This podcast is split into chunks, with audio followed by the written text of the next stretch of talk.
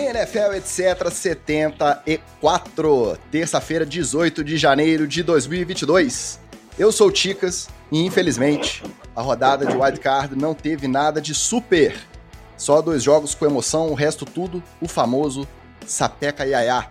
Mas se tem jogo, tem história para contar. E agora que a temporada está se aproximando perigosamente do seu final, eu que não vou ficar aqui reclamando dessas peladas brabas não. Quem também não reclama mas também não consegue assistir tudo ao vivo, é ele, o Wallace Matos, o nosso Oli. Fala, Oli. Técnico de FABR que marca treino na hora de jogo de playoff da NFL. É TD ou Fumble? Fala pra gente. Fala, Ticas, fala galera ligada na NFL, etc. Magal, tudo bem? É, não, realmente, esse é um TD, sabe por quê? Eu acho que a pessoa tem que ter comprometimento. Então tem que ver se o cara vai treinar. Se ele for treinar, ele, não largar para poder assistir NFL, assistir NFL ele vai, vai poder assistir quando ele chegar em casa, ver o resumo, escuta a gente na terça-feira, né? É, de terça para quarta. Então, é, o cara tem outros modos de acessar a informação e saber o que ocorreu nos jogos de maneira mais divertida. Agora, treinar, se ele quer jogar, ele tem que treinar. Então, tem que treinar, tem que saber o comprometimento dessa criança aí. Como diria lá na minha terra, se está devendo, pague em dinheiro. Você não fica fazendo média tá puxando o saco do seu técnico, que coincidentemente é seu cunhado e coincidentemente é o seu colega de podcast, tá? Tá todo mundo de olho vendo esse nepotismo aí. Falando nele, um homem que treina sua linha defensiva com um braço forte à mão amiga, Luiz Vitorino, nosso Magal. Fala, Magal. Depois de todo o frenesi dessa primeira rodada de playoff, dançar na cova dos adversários é tão gostoso quanto celebrar as nossas próprias vitórias ou não é? Fala, meus amigos da NFL, etc. É gostoso demais. É gostoso demais. Eu acho que foi tranquilamente a melhor semana da NFL foi essa semana. De todas, da temporada regular, não, a melhor semana foi essa semana. Cowboys e Eagles naquela hypezinha de estamos é, aqui no playoff e Super Bowl vem. Gostei, me diverti, fiquei muito satisfeito. E fiquei muito satisfeito também de você ver quando a cultura do time já está incutida no jogador.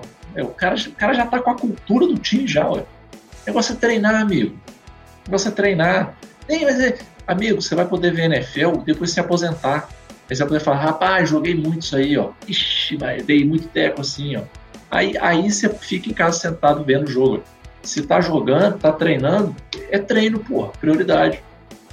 Vamos ver qual seria o equivalente da NFLPA e dos atletas da FABR? Vamos montar essa associação aí para representar esses meninos, esses meninos aí que estão sendo explorados nesses treinos fora é o Twitter, É o Twitter, pode ir lá chegar. É o Twitter. vontade. Não fala de Twitter não, que essa semana o estagiário do nosso Twitter cortou um dobrado lá para acompanhar as tretas. Mas enfim, como nos playoffs todos os jogos merecem destaque, hoje a gente comenta tudo junto e misturado no Headlines e depois seguimos com o Treta na TL e com o TD ou Fumble.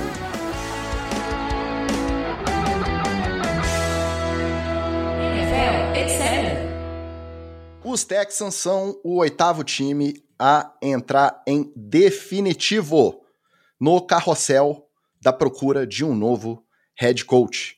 Apesar do, apesar do relativo sucesso com as quatro vitórias em um dos times mais disfuncionais da liga, na última quinta-feira foi oficializada a demissão do David Cully, por mais que, ao que parece, ele também já estava ciente, quando ele aceitou o cargo, que ele seria o famoso one and done, seria só aquele tampão ali no rebuild do time, o Cully até que conseguiu implantar uma cultura interessante, mas isso não foi suficiente para garantir a sua permanência. Aí ficam duas perguntas. A primeira é se a decisão faz mesmo sentido, pensando aí em médio e longo prazo, ou se é o famoso trocar o certo pelo duvidoso. E a segunda é se a liga vai manter essa liberação dos times entrevistarem candidatos a técnico que atualmente trabalham em outros times, em outras comissões que estão nos playoffs, que estão disputando playoff. Porque para mim parece muito claro que, principalmente para os caras que são mais requisitados, nem só o processo de entrevista, de apresentar é, portfólio, nada disso não, mas o simples contato desses outros times que estão interessados nesses técnicos assistentes, enquanto eles estão se planejando para alguns dos jogos mais importantes, não só da temporada, algumas vezes são os jogos mais importantes das carreiras deles. né, como assistente técnico em outros times. Isso é sem dúvida um fator de, de distração aí nesse processo. O que, que vocês acham?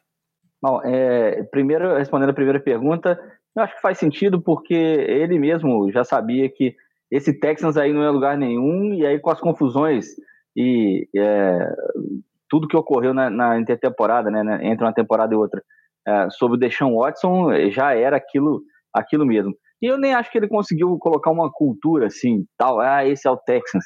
Ele mais contou com a experiência de vários jogadores é, veteranos que colocou para jogar, né, para ele. E é, os caras já são rodados na NFL, como eu já disse aqui algumas vezes. O Texans conseguiu muitas vitórias, né, quatro vitórias no caso, é, é surpreendentes, porque esses caras já têm muito, muito tempo de liga, né? Então a, a defesa já tinha um traquejo, o pessoal do ataque, pô, o Rex Burkett saiu correndo a vida por lá. Então, é, realmente é, faz sentido para o Texas com, como rebuild total. Agora tem que começar a mandar a gente embora, né?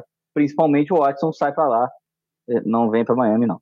É, o, a, essa segunda pergunta é um pouco mais complicada, Ticas, porque tem uma questão de tempo aí.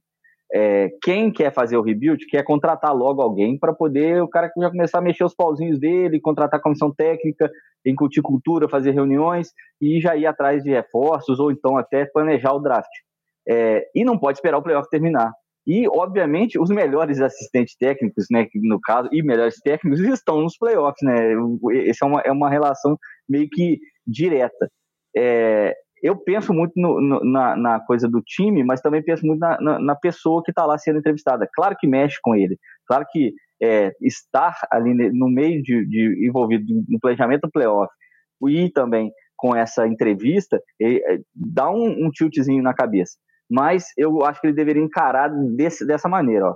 É, o melhor jeito de eu mostrar é, que eu posso ser o treinador é fazer um ótimo trabalho na pós-temporada, me preparar do melhor jeito possível, me concentrar no jogo e esquecer que eles estão me analisando. Na verdade, não, lembrar que eles estão me analisando e é, é, fazer o meu trabalho melhor ainda do que eu faria se tivesse só tranquilo na minha profissão. Cara, eu acho que atrapalha, não tem como, cara atrapalha. O cara tá, tá, tá literalmente numa situação em que quanto mais ele avança, mais responsabilidade ele tem. Né? Cada semana vai ficando mais complexa, mais tensa, com mais expectativa. É, e, de certa forma, tira o foco do cara. Eu acho até que o, o, Talvez tenha gente até que faça isso. Mas muito cara aí, em época de playoff, o cara não volta nem para casa. O cara fica lá no CT o dia inteiro. Tem que estudar vídeo dos caras, tem que estudar filme, tem que se atualizar de cara machucou, não machucou, lesionou, volta, que, que a gente vai fazer, vai mudar playbook, como é que estão meus jogadores. É muita coisa, cara, é muita coisa. Então, eu acho que acaba atrapalhando. É, o que me espanta é não ter nenhuma regra para organizar essa casa. Porque, com certeza, e aí vamos lembrar, né? São os, os donos do time da NFL aí com certeza, os donos do time da NFL que já saíram dos playoffs estão cagando. Estão cagando. É, o interesse Aí, deles é o que eu falei, né? Eles querem é, o rebuild deles, eu eles quero, querem é, é, contratar. Exemplo, eu quero pegar o, o, o Eric Benemi, tá lá no Kansas City Chiefs. Pô, eu vou, eu vou entrar em contato com ele. Ah, mas se ele perder o foco e o Chiefs perder. Caguei. Eu quero pegar ele pro meu time. Eu quero roubar ele. Para mim, se ele perder na próxima semana, é melhor que o que, que eu vou ganhar com ele andando mais para frente pro playoff? Aí, de novo, pensando do ponto de vista do cara, pô, deixa os garotos brincar, né? O cara tá no playoff, deixa o cara jogar o playoff, deixa o cara chegar focado, o cara chegar para um Super Bowl, ganhar um Super Bowl. Só que aí também tem aquela, né? Cara, o, o cara da comissão técnica acabou de ganhar um Super Bowl, automaticamente o passe dele vai dar uma subida. Né? Então eu acho que tem uma, uma certa maloqueiragem dos times que entram em contato também, no sentido de, meu irmão, eu quero, eu vou entrar em contato. Se te atrapalhou, na verdade, você já está me dizendo que você pode ter um problema de foco. De repente, eu estou baixando o valor do seu passe e fazendo isso. Entendeu? Eu acho que a, a, o pessoal dos outros times acaba fazendo um pouco isso, sim. E sobre o Culler, cara, ele foi lá para fazer um bico. Eu já sabia, a verdade é essa. Ele não foi lá para ser CLT, ele foi lá para ser PJ. Aí não ganhou pouco, não, né, Magal? Não, não ganhou pouco. Inclusive, muita gente no Rams, jogadores do Rams, estão nessa mesma pegada.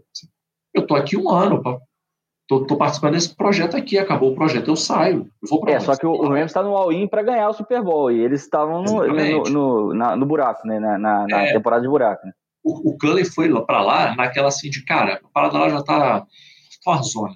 Então, assim, eu vou, porque qualquer coisa que eu der uma melhorada lá, já sobe o valor do meu passe e eu consigo ficar na vista, no radar dos outros times aí, para conseguir uma coisa melhor? E não acho que o, nível de, de, resultado que ele conseguiu foi o equivalente, por exemplo, do Bisatia lá no, nos Raiders. Lá é um cara assim que tampou o buraco, mas é um cara que você fala assim, porra, de repente eu, eu faço a gambiarra ficar definitiva e deixo o cara aqui, entendeu? O Cullen, deixa aí, cara. Deixa aí. Acho que até pelo que se esperava a campanha que o Bissacha conseguiu comandar depois da saída do Gruden foi muito boa, tanto que chegaram aos playoffs, apesar da eliminação para os Bengals, que a gente vai comentar daqui a pouco. Foi por uma posse, foi ali no, no fio da meada, é.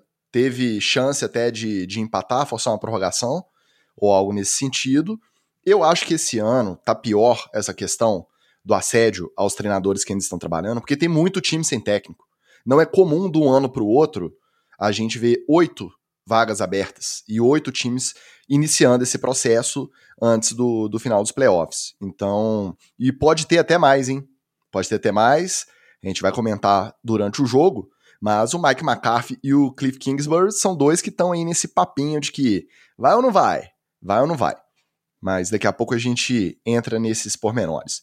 Antes da gente entrar de vez nos jogos em si, o que, que aconteceu?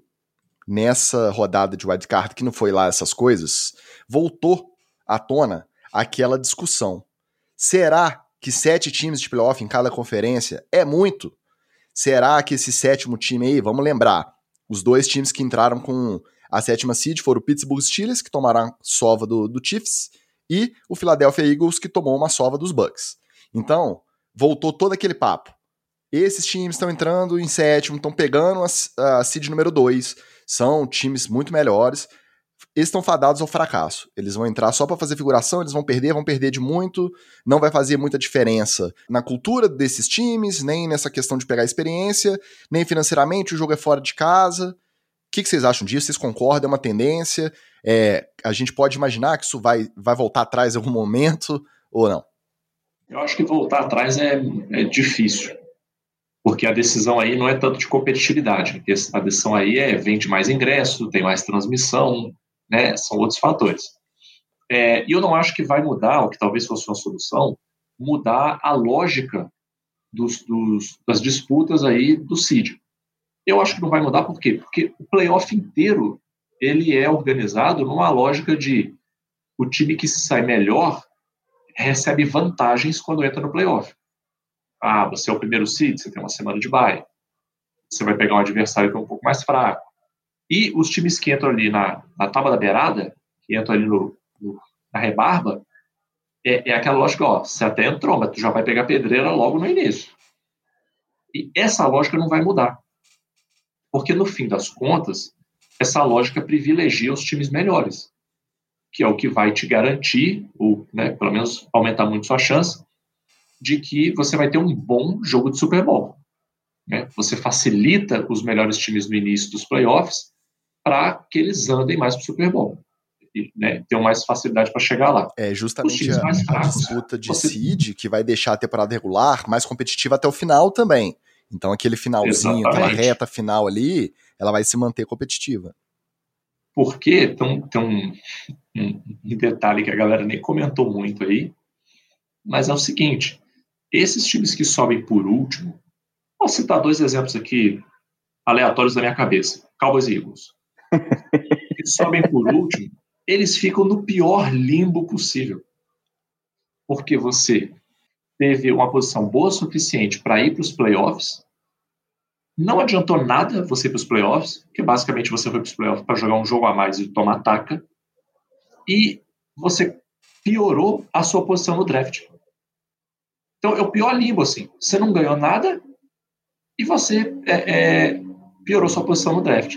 Teve algum ano desse aí para trás, não sei se foi dois anos, alguma coisa assim, é, que o Giants teve uma chance boa de, de, beliscar uma vaga de playoff. É, acho que foi dois anos atrás. Teve uma, uma chance boa. E tava todo mundo muito animado, assim. Então eu confesso até que eu me animei também um pouco, mas depois eu pensei um pouco nisso. Falei, cara, o que, que adianta? O Giants, ah, não, vamos lutar aqui no final da temporada, beliscar essa vaga de playoff para tomar um ataque, piorar a posição no draft. É, é, não faz sentido. É uma aposta muito cara que os times têm que fazer, né? De não, eu tive a chance de chegar no playoff. Pela lógica, eu tenho uma chance de chegar no Super Bowl. Eu tô no playoff. Só que na prática, é muito difícil que isso aconteça. Né?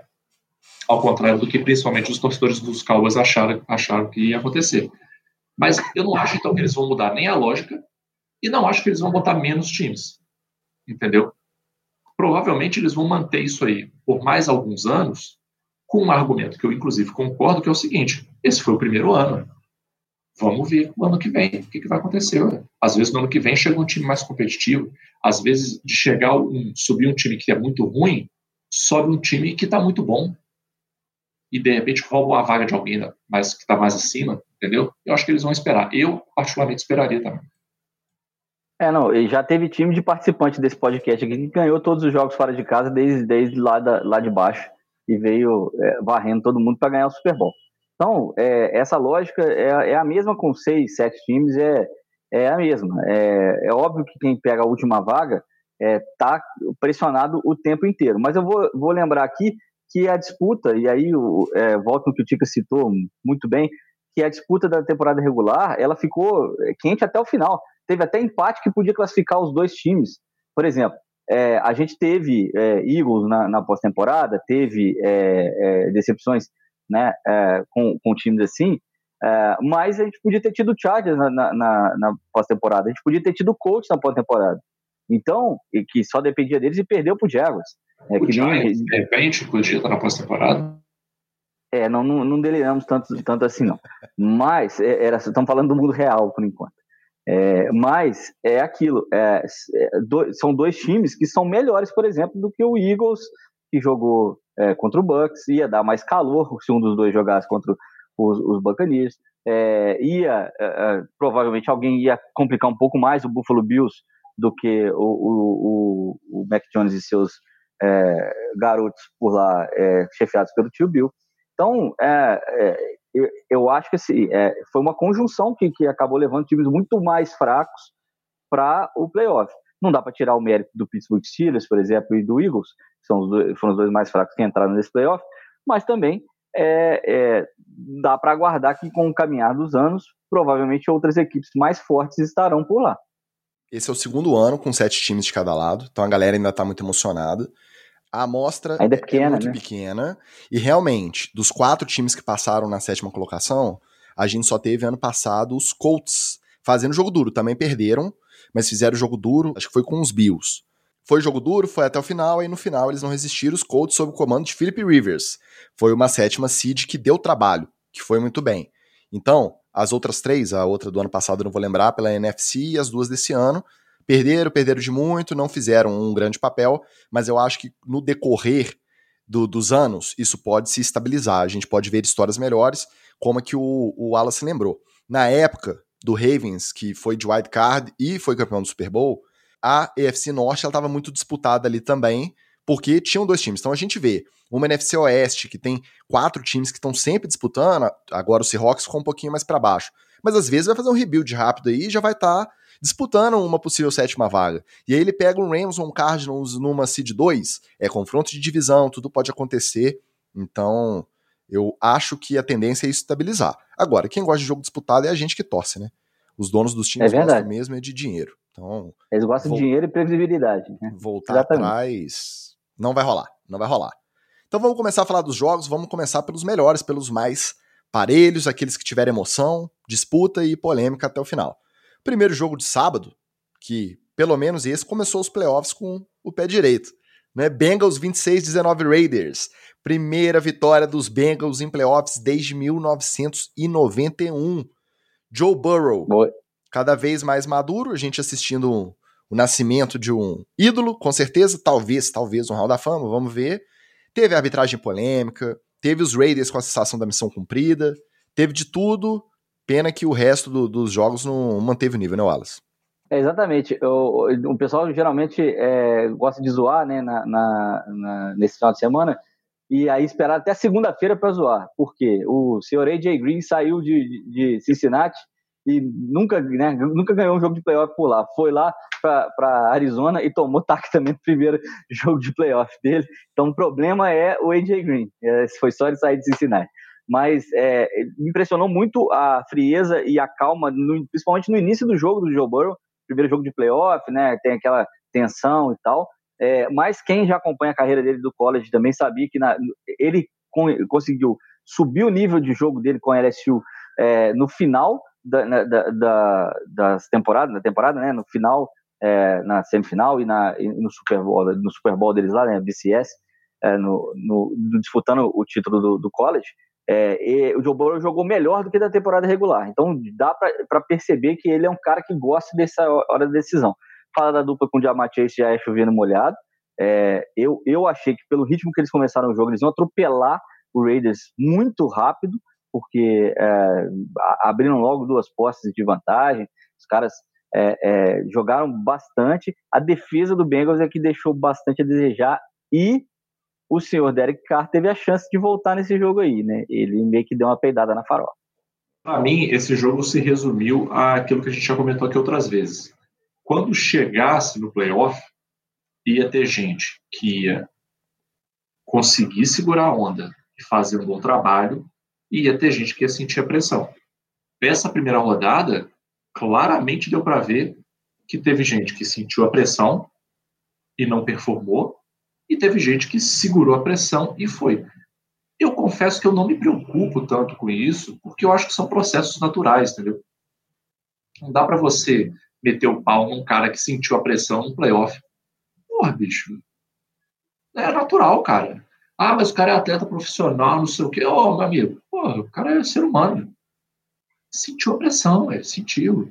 Esse, esse papinho de, ah, não sei o quê, ah, let's go. Ah, ah. Isso aí é muito, é muito engraçadinho, é muito maneiro, é muito funciona, mas na cabeça aqui, ó. No, o Tico e o Teco falando, né? Só ele que sabe o que está passando. Ele pode ser muito falastrão, ele pode, é, não sei o quê, né? né na cabeça dele, ele só ele que sabe, entendeu? E o Joe Burrow, cara, segurou uma onda maneira, segurou uma onda maneira. E no, no vamos dizer, na comparação ali, é, o, o, time do, do, Bengals é superior ao, time do Raiders. Então também não foi uma coisa assim, pô, foi sacanagem, foi injusto. Foi, cara, foi justo. Eu acho que teria uma, uma chance mínima dos Raiders passarem se o Joe Burrow tivesse sentido uma pressão maior ou o Jamar Chase tivesse sentido uma pressão maior. Como não foi o caso, cara, deu a lógica. E a arbitragem sentiu a pressão também, apitando antes da recepção Nossa, da touchdown. Cara, tanto que aí, aí, a polêmica aí foi tanta parada, que tá, deixa eu tá falar banida, uma parada né? aqui para não apitam mais parada aqui para as pessoas finalmente enfiarem na cabeça. Deixa eu te contar um negócio aqui. Quando você está lá fazendo o seu serviço, fazendo o seu trabalho, você acerta o tempo todo. Tu só faz coisa certa. Tu não erra nada. Não tem nada que você erra, nada. Tu só acerta, 100% o tempo todo. Não. Todo mundo comete algum erro. Então, não adianta vir esse converser de ah, a arbitragem é paga para isso e está errando. Sim, meu querido, igual todos os trabalhadores do mundo são pagos para fazer alguma coisa e assim mesmo é. E não adianta vir com essa conversa também de é porque a arbitragem lá não é profissional. Se o cara fosse exclusivamente árbitro, não. Se ele fosse exclusivamente árbitro, ele só ia errar sendo pago apenas por uma fonte pagadora. É só isso. Hoje ele erra quando ele é pago pela NFL e ele erra quando ele faz o serviço dele lá é, no dia a dia. Então, a galera tem que entender o seguinte: o árbitro é um ser humano. Ele é passível de erros. Ele também sente a pressão.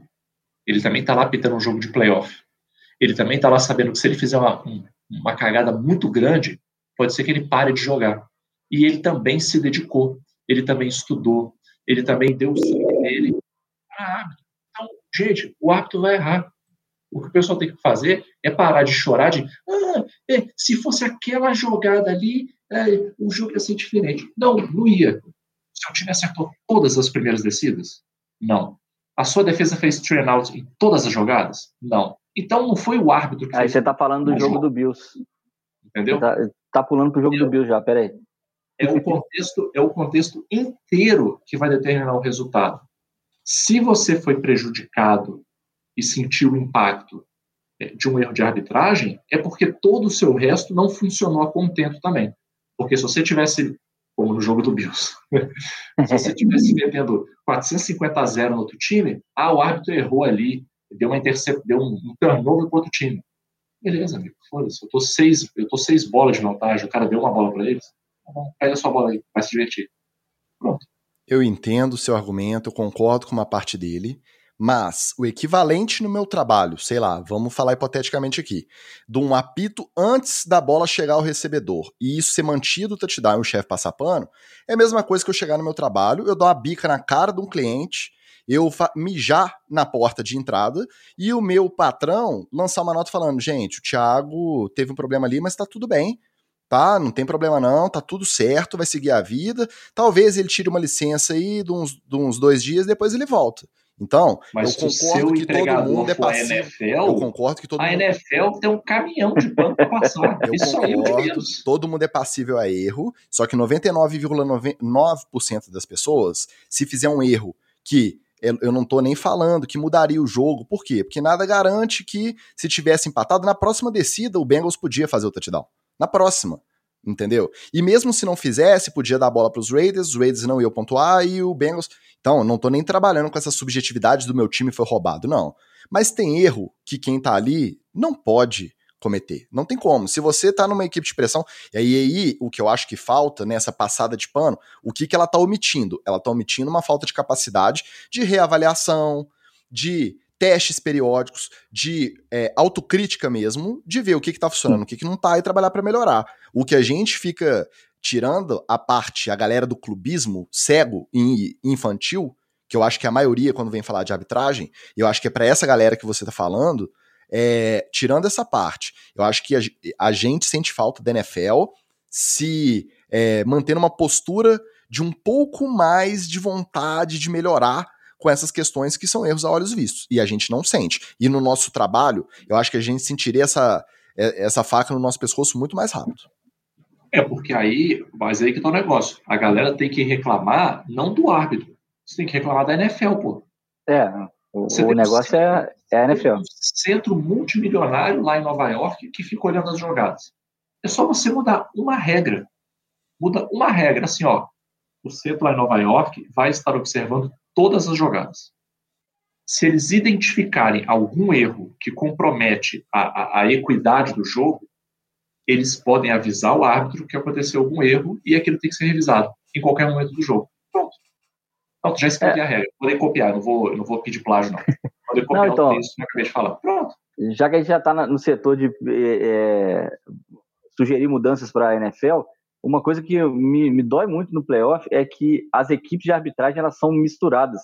É, você leva para os playoffs os melhores árbitros de cada lugar e bota eles é, é, em outras equipes de arbitragem que eles não estão acostumados. Que, é, para quem não Tem sabe, é, para quem, não sabe, as equipes de arbitragem da, da NFL elas são fixas, né?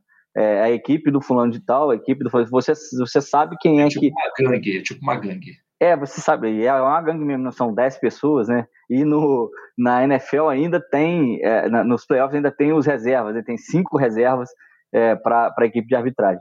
Então, é, eu acho que isso causa uma, uma, uma diferença, uma falta de confiança e falta de entrosamento que é muito crucial num, num momento que é, é a temporada inteira em jogo, né? Então, acho que é outra coisa que a que a NFL podia rever isso. Bom, pode levar as melhores equipes de arbitragem para a, a- os playoffs, né? E aí elas juntas, né? E aí você combina duas sempre em cada em cada lugar, em cada campo. Não precisa ficar misturando pessoas, porque às vezes o jeito de trabalhar de um é diferente, um pouquinho diferente de trabalhar do outro.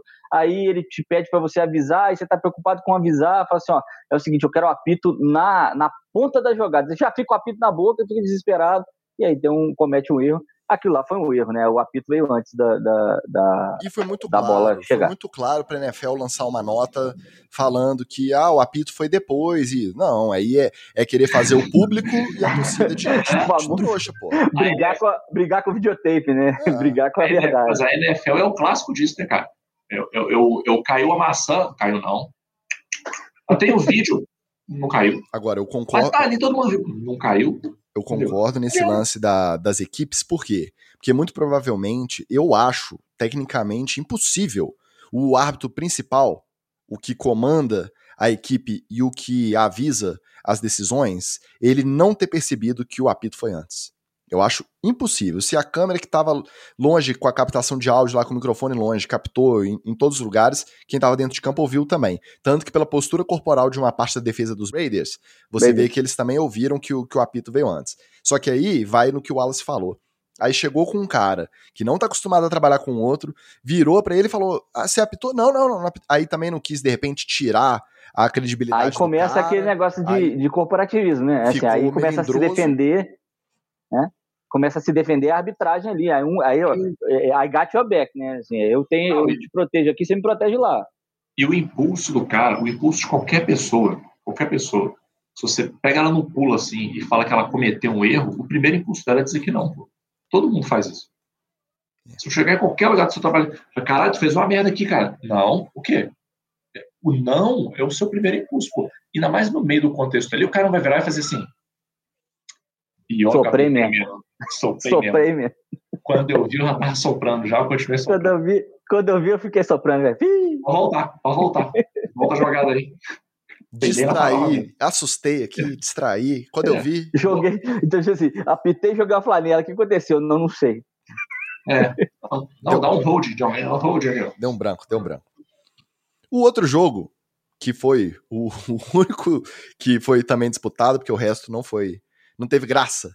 Né? Foi 49ers 23, 17 Cowboys. Teve reclamação de arbitragem também, mas nesse parece muito mais injusto. Parece que a gente pode pôr muito mais na conta do gameplay, das chamadas, das decisões dentro de campo dos jogadores dos Cowboys do que propriamente na arbitragem. Cara, é, é muito, muito arriscado você, numa situação de jogo daquela que você tá, decidir que você vai fazer uma corrida no meio e que você vai dar um slide e que vai dar tempo de você juntar o L e fazer um spike. Não estou dizendo que, ah, porque a jogada foi inadequada. Quem sou eu para dizer que a jogada foi inadequada ou não? Eu posso falar de orelha, na minha opinião, de quem não faz ideia de como é que se monta um gameplay de ataque. Não sei às vezes fazia, fazia muito sentido estratégico ter essa jogada. O que eu estou dizendo é, o risco de uma jogada dessa é alto. Porque vamos dizer, por exemplo, que o deck tivesse umas quatro jardas a mais para correr aberto ali. Ele ele estava de olho no relógio para dar o slide na hora certa ou ele ia correr mais essas quatro jardas e perder mais esse restinho de tempo? E fazer a OL, que ainda tem essa, tem que lembrar. Você tem que fazer os gordos correr até onde você tá, pô. Aí pique de gordo demora para parar, mas é para começar também. Entendeu? Aí, aí o pessoal vem agora, ah, mas o árbitro ficou na frente. Querido, você sabe que você não pode, você jogador, botar a bola na posição e dar o spike. Quem bota a bola é o árbitro. Então, na hora de você decidir a jogada, olhando o relógio que você tem, essa conta você tem que fazer na cabeça. O cara vai dar o snap, ele vai correr, ele vai fazer o slide, a OL tem que correr, ele tem que dar a bola na mão do árbitro e o árbitro tem que posicionar a bola para ele poder fazer o spike.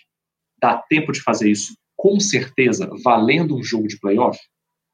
Hum, não sei. Se eu não sei, amigo, aí até eu que não sou coordenador de ataque. É passe perto da sideline para o cara receber e sair, ou você passa incompleto. Porque aí você garante assim que, cara, pode ser que eu não consiga o avanço, mas a posse de bola eu vou manter nem que seja para fazer um Hail Mary maluco ou tentar um rugby aí no final do jogo. Agora, desse jeito, porra, é um, é um negócio, é um peido mental absurdo, né? E aí não dá para o pessoal ficar botando a culpa no coitado do árbitro que vamos combinar. Ele foi lá fazer o serviço dele. A regra não é essa. Ele tem que botar a bola, ele tem que posicionar. Então ele foi lá fazer o serviço dele. Né? Não é que ele pegou a bola e ficou com a mão na cintura, ah, vou reposicionar hum, daqui a pouco. Porra, não foi isso que ele fez cara saiu na gala. Ele deu uma, ele deu uma trombada nas costas do OL. E ainda botou a bola rapidinho. E botou a bola rapidinho. Aí você vem falar que não deu tempo por causa do ar? Não dá, não. Aí vamos desculpar. Quer dizer, não desculpa não, que torcedor do Cowboys tem mais que se lascar. não, então, é, eu, eu, eu guerrei esse jogo, né, obviamente na previsão do, do, Super Bowl Challenge, mas eu acertei o motivo. Falei que o talento do, dos jogadores do Cowboys ia decidir. O, o Dak Prescott teve uma, uma o talento para decidir é, fazer uma borracha gigante no final. É, espalhou a farofa lá no final, que poderia ter uma chance de, de Hail Mary. Agora, é, colocar a culpa no, no árbitro é muito ruim, né, nesse último lance, porque encobre muita coisa que o, o Cowboys deixou de fazer. Vou lembrar que o, o 49ers foi perdendo gente, né? É, aliás, foi perdendo gente desde a temporada passada que eles estão é, sofrendo com lesões. Como eu disse, eles arrumaram um jeito de conseguir jogar com os garotos da, da água e o Debo Samuel fazendo tudo no ataque. Dessa vez, ó, o Garópolo já estava com o dedo machucado, machucou a costela. É, o Bolsa saiu também no meio do jogo, né? É, é, porque não, não, não, perdão, é, meu Deus, eu o linebacker do é, do Fornales que eu não vou lembrar Fred o nome aqui Warner. agora, isso, saiu machucado também. É, é, saiu machucado no meio do jogo. É, o, o, maluco tava com, com o tornozelo inchadaço, mas tava lá vibrando lá no final, pulando igual o maluco na hora da vitória.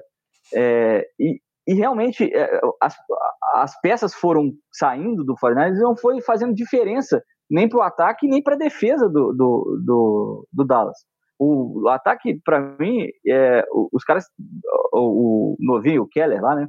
Infelizmente o Miami vai, vai entrevistar tanto coordenador ofensivo quanto coordenador defensivo do Dallas agora para essa temporada, é, para virar head coach.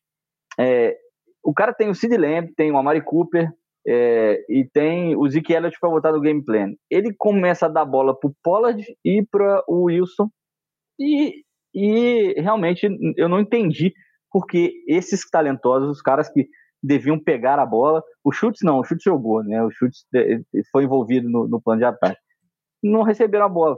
Então, não adianta o cara falar que da última jogada se durante o jogo inteiro o Dallas não fez o que ter sido feito.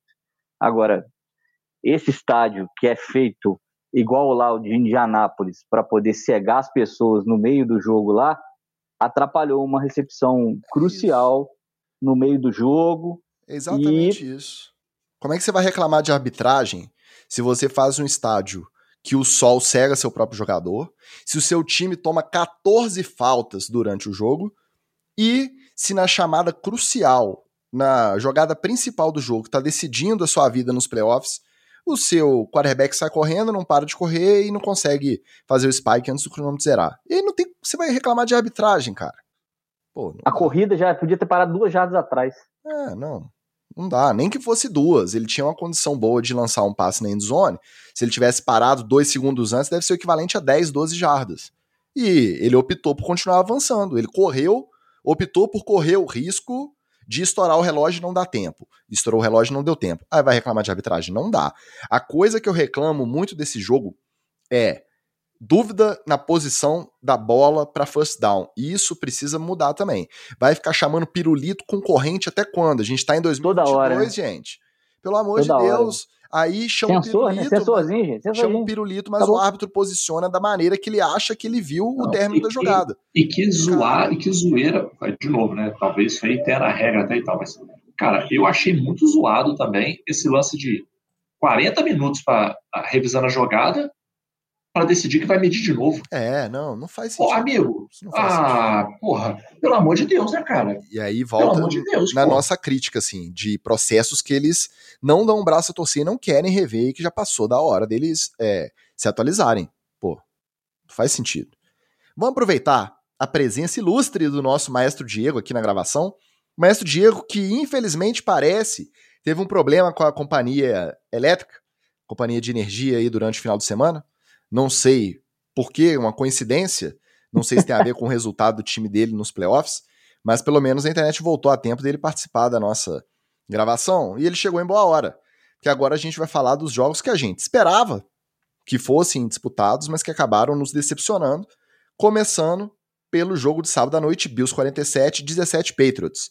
Mas antes da gente comentar, meu primo também mandou um, uma mensagem aqui que ele quer que a gente passe aqui, não só para o Maestro Diego, mas também para os nossos amigos Pablo Bira, Thiago Werneck, nosso coach Negreiros, nosso Batatão. Quem mais Beijo. por aí? Peraí que meu primo mandou uma mensagem aqui, peraí. Eu fico muito triste, cara, desaberto, filho da puta! Olha, gente, desculpa, eu não, eu não sabia que era assim. Achei que era um depoimento sério. Tá, o meu primo me pegou desprevenido aqui, podem comentar o jogo, vai.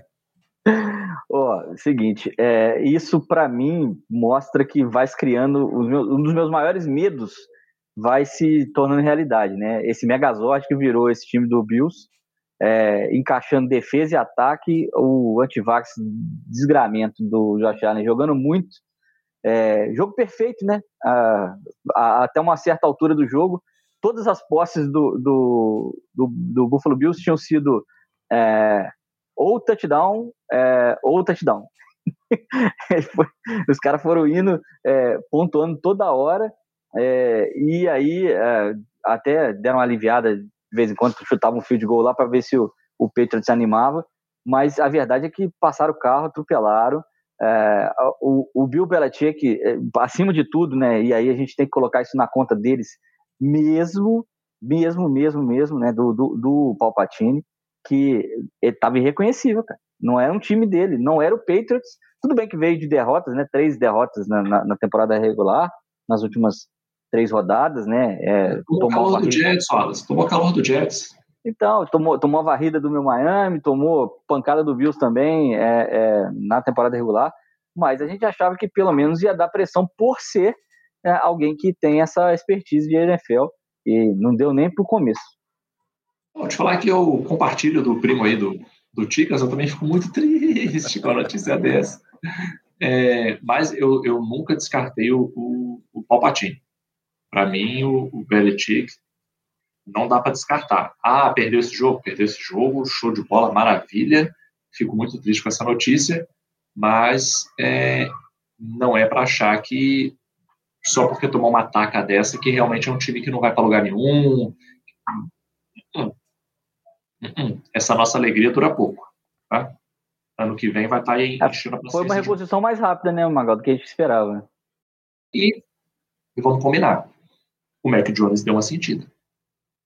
O Mac Jones Também. deu uma sentida na pressão aí. Tudo bem, pô. O cara acabou de entrar e fez uma puta temporada. Mas ele deu uma, deu uma sentida.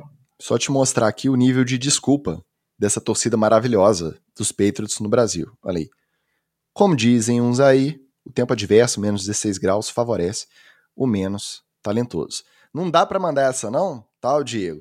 Porque você viu, com menos 16, o Josh Allen com uma atuação simplesmente perfeita, ofensivamente. Uma das maiores atuações de um quarterback na história. Cada campanha terminou em touchdown. Não teve punch, não teve field goal. Lançando a bola a menos 16 com vento. Então, tudo bem, eu acho que dependendo da circunstância do jogo, inclusive aquele outro, o primeiro encontro deles em Buffalo nessa temporada, você pode até falar que o gameplay do, do Patriots fez diferença, que foi só jogo corrido, três passes, e mesmo assim, a defesa dos Bills sabiam que eles iam correr, e mesmo assim, eles correram goela abaixo da defesa dos Bills. Nesse jogo, não. Nesse jogo, tava o ambiente todo adverso, só que aí é onde o Bills tem que fazer isso. Quanto mais adverso tiver, eles têm que se sentir mais em casa. E foi é. o que é. eles fizeram. A torcida vibrando, o estádio quase caindo e eles jogando como se eles estivessem na primavera, lá em setembro, a 25 graus. Então, Ô, Tica, o... até parece que Boston fica na Flórida também, né? É, calor da é, ninguém tá acostumado a passar frio lá. Não, lá é muito a gente. Eles tinham que estar tá mais que acostumados com o clima ruim. E outra coisa, a gente vê o resultado final, a atuação ofensiva perfeita, mas a gente sabe que a questão do momento, que eles chamam, né, o momentum, que eles chamam lá, ela, ela tá sempre perigando mudar. Então você imagina que o Patriots caminhou pelo campo quando tava 7 a 0 para os Bills. Eu acho que ainda tava 7 a 0. Marchou o campo inteiro e no passe pra endzone, o Micah Hyde fez uma interceptação maravilhosa, interceptação. cara. Maravilhosa. É maravilhosa. Ele abraçou a bola e puxou para ele. Daquelas de cinema. Saudade, Micah Hyde. Pode colocar na capa do, do DVD do Micah Hyde. Então. Saudade. Faz esse touchdown, empata. É lógico, se ficar aí plantando se, se, talvez, talvez. Mas a história se desenrolou dessa forma. Teve esse aspecto. E aí, depois que teve esse banho de água fria, literalmente, água gelada ali no menos 16, Aí realmente não conseguiu render mais nada, foi só correndo atrás, teve touchdown ali no garbage time, mas aí já não adiantava nada. Agora, a gente esperava um jogo disputado? Esperava, mas você vê o ataque operando desse jeito contra uma defesa do Bill Belichick é histórico. Então, não vai dormir não, você vai assistir. Por mais que você saiba que o resultado não vai mudar, você tem que sentar porque você tá vendo a história sendo feita na frente da sua cara. É, eu vou, vou te falar qual foi o segredo, tá? O Josh Allen é, pediu dicas e pegou dicas e, e cumpriu é, com o Mitch Trubisky. Eles subiram para aquecer e o Trubisky estava usando a, a roupinha lá da, da, de botar a mãozinha por dentro, né? A, a o aquecedorzinho. É, que fala, né? é, aí o, aí o Kubruse estava usando isso e o Josh Allen olhou, viu, falou assim: ah, vou botar também. Colocou, aqueceu, a mão ficou quente o jogo inteiro. É. Tem uma outra técnica aí que o Josh Allen pode ter empregado, mas lá no TD Fumble a gente comenta. O outro jogo, que foi o primeiro jogo de Monday Night de um playoff da NFL, rivais de divisão. Da, jogo não, né? Da divisão, teoricamente, considerada a divisão mais forte entre todas. Os Rams bateram os Cardinals por 34 a 11, tiveram atuação segura, dominaram o tempo inteiro. Os Cardinals o tempo todo correndo atrás, sem conseguir fazer frente e foi mais um que decepcionou, não pelo resultado em si, mas pelo que a gente esperava que seria o jogo, né? O jogo foi é, bastante é, peladão desde a primeira page mental do, do Murray, né? O cara, para não tomar um safety, fez, deu, interceptação pick six e aí acabou o jogo ali, cara. O jogo, o jogo não durou nem 5, 10 minutos é, realmente sentiu muito, Kyler Murray sentiu demais a, a, o playoff, a partida, não conseguiu é, entrar no jogo hora nenhuma, foi novamente interceptado na campanha seguinte. É, realmente o, o, impacto é, que a gente sabia que isso ia acontecer, do DeAndre Hopkins ter saído do Cardinals era grande, né? E tal, mas depois você viu o aproveitamento de, do time e o, o que cai é, a atuação, por exemplo, do AJ Green, né? é, nesses, nesses é, jogos sem o, o, próprio DeAndre Hopkins é muito grande. Então, é, realmente o Rams amassou e aí aquilo, né? É, a gente falou aqui que os caras estão dando all-in para poder chegar no Super Bowl e estão cumprindo a, a, promessa, pelo menos nesse primeiro jogo de playoff. Primeiro touchdown, é, Odell Beckham Jr. Primeira, segunda campanha, toda no Odell Beckham Jr. Aí, terceira campanha, Ken Akers, que voltou agora. Então, é, realmente, o, o, Rams parece que vai cumprir a profecia, que pelo menos é, dá calor aí e chegar bem para poder disputar uma vaga no Super Bowl. Ah, claramente, o Kyler sentiu, sentiu a pressão bonito. E uma coisa que a gente tem que lembrar é o seguinte: o quarterback ele não é o jogador principal do time à toa. O quarterback ajuda a definir o resto do time inteiro a atuação do quarterback ela tem um impacto no time inteiro. Tanto é que a gente já viu inúmeros casos de o time era mais ou menos e o quarterback botava nas costas e conseguia levar, e a gente cansou de ver é, é, time que o quarterback falhou, o resto do time desanda. Não adianta. E para mim aquela aquela tomada de decisão do Kyler Murray de não tomar o safety, ceder os pontos, para mim aquilo ali foi sintomático de como é que estava a cabeça dele. E quando acontece um negócio desse, para o cara voltar é muito difícil, cara. Tem que aí, me desculpa, tem que ser muito Tom Brady para você estar tá num buraco desse, virar o, a chave na sua cabeça ali, deletar e recomeçar do zero. Não só a sua, né? A sua e a do time todo junto com você. Não, é, é a sua a sua tem que ser garantida. E você ainda vai ter que cortar um dobrado para levar o time junto. Porque você pode ficar ali na sideline gritando, e não sei o quê, e let's go, e tarará. E você pode gritar, passar, o cara virar e falar assim: ah, já era essa porra, não adianta nada. O cara tá, tá de let's go e vai para lugar nenhum essa porra. Então, é, é, muito difícil, cara, muito difícil. Eu fico realmente triste. Eu, gostei, eu apostei no Rams. Eu sabia que o Rams ia ganhar esse jogo mas eu fiquei muito triste. Eu queria que o Cardinals tivesse ganhado, foi uma pena. Mas o, o Cardinals é um bom time. E é bom que o Kyler Murray passe por esse tipo de situação, porque isso ajuda a construir o caráter. No próximo jogo de, super, de playoffs ele já está mais sossegado. Não, o Cliff Kingsbury não é, um, não é nada de treinador, é um cara ruim, pai. manda ele para Miami lá. Como diria nosso coach Negreiros, depois que o Dan Campbell conduziu o Detroit Lions e amassou os Cardinals por 30, acho que foi 30 a 12, os Cardinals nunca mais foram os mesmos. Depois que eles tiveram as rótulas mordidas pelos Lions de Dan Campbell, eles nunca mais se recuperaram. E aí, realmente, sentiram a pressão, nada funcionou, né? Nada, nada. Nem defesa, nem ataque, os Rams jogaram do jeito que eles quiseram. O jogo, o jogo ficou até ruim de ver. É, esse mesmo não teve, porque não tem aquele apego que a gente teve pelos Bills e Patriots, você vê a história sendo feita, uma atuação ali fantástica nesse sentido, né, de quase perfeita ali estatisticamente. Não teve isso e ao mesmo tempo também não teve chance dos Cardinals em momento nenhum. Os outros jogos que a gente também já não esperava muito e eles entregaram de acordo, ou seja, não entregaram nada. O do Sunday Night, o de domingo à noite, foi o Chiefs 42-21 Steelers. Teve, esse ainda teve um, um soprinho de esperança ali, porque os Steelers saíram na frente, com uma interceptação retornada para touchdown, eu acho. E aí, 7 a 0 Steelers e o pessoal, vai, então vai, o, o Big Ben vai jogar mais uma. Aí no intervalo, acho que de 10 minutos entre o segundo e o terceiro quarto, né, se for descontar ali o intervalo, o Patrick Mahomes simplesmente passou para cinco touchdowns e falou, galera, vamos descansar porque Semana que vem tem mais. Está aposentado o Big rumores, Ben de maneira. Rumores dão, dão conta que Jorge Jesus foi visto nas instalações saindo do vestiário do, do Kansas City Chiefs no intervalo. Só isso pode explicar a mudança de mentalidade. É, o velho estava lá. É, e, assim, mas vamos combinar também, né? Foi contra os Steelers, né? Não era uma coisa assim também de vamos ter que fazer um milagre aqui. Não vamos ter que fazer um milagre. Né? Muito time deu sacode no Steelers aí ao longo da temporada. É mais uma questão de ajuste. Né? É, e, na medida do possível, evitar que o irmão do Patrick Mahomes dance também, porque a gente sabe que isso sempre tem um impacto no jogo. Mas, realmente, é, dançou pouco, né? Se dançou, dançou pouco, não repercutiu quase nada. Então, é, por isso que foi. Tava 7 a 0 pro, pro, pro Pittsburgh Steelers e eu vou falar que um, é, aí é, óbvio que você pode discutir comigo, quem está assistindo a gente, quem está ouvindo a gente, é, e até manda sua opinião aí falando que eu falei borracha, mas é, o Deontay Johnson dropa uma bola no meio do campo com safety já a uma jarda dele nas costas. Ele ia virar para a direita dele e ia ser um touchdown. Ele dropou um touchdown. O Big Ben já não estava passando aquela, aquela Coca-Cola toda. E aí o Deontay Johnson ainda dropa, ele tem problema com drops, né? É, é, não com drop de anis, com, com, com dropar a bola mesmo, largar a bola.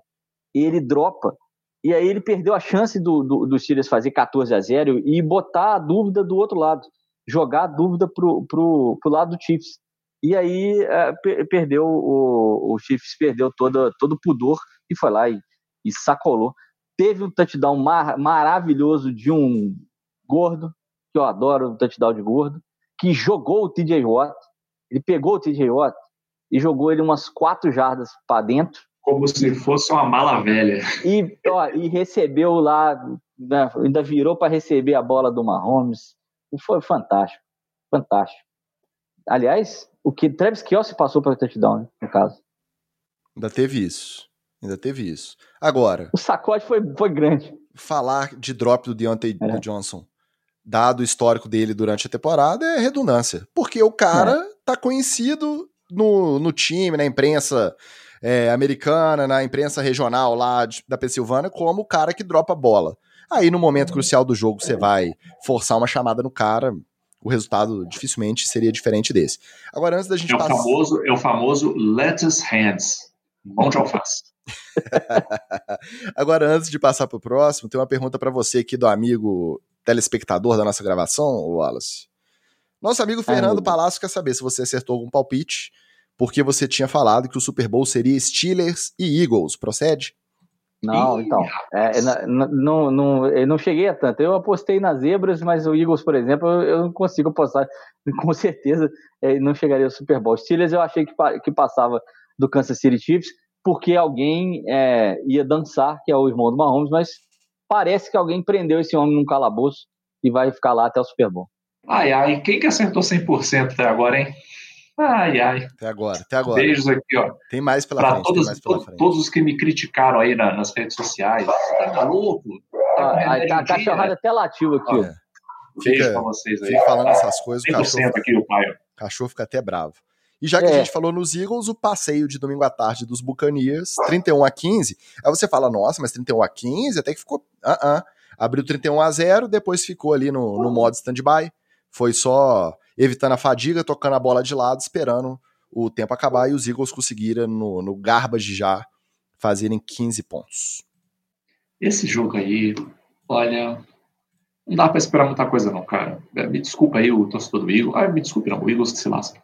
É, ó, o torcedor do Eagles, amigo, tu achou realmente que você ia chegar pegando o Bucks no primeiro jogo dos playoffs e ia dar alguma coisa boa? Então, faz um exame de consciência. Você realmente, no fundo do seu coração, da sua alma, você acreditou assim, não, pô, de repente a gente pega o Bucks aí, pensa esse jogo aí. Amigo, não. Foi só pra dar uma divertida, foi só pra dar uma brincada, foi só pra botar na estatística. Ah, chegamos no playoffs, tá, 2021, pô, maneiro, legal, tá. Só isso. Isso aí é óbvio, deu a lógica. Não, deu a lógica e, de- óbvio, era, era o, o jogo mais fácil de apostar, né? É, o Bucks, ele certamente vai é, é, muito longe se não chegar de novo é, no Super Bowl, embora eu acho que não, não vá, né? Eu acho que chega é, ali, bate na trave.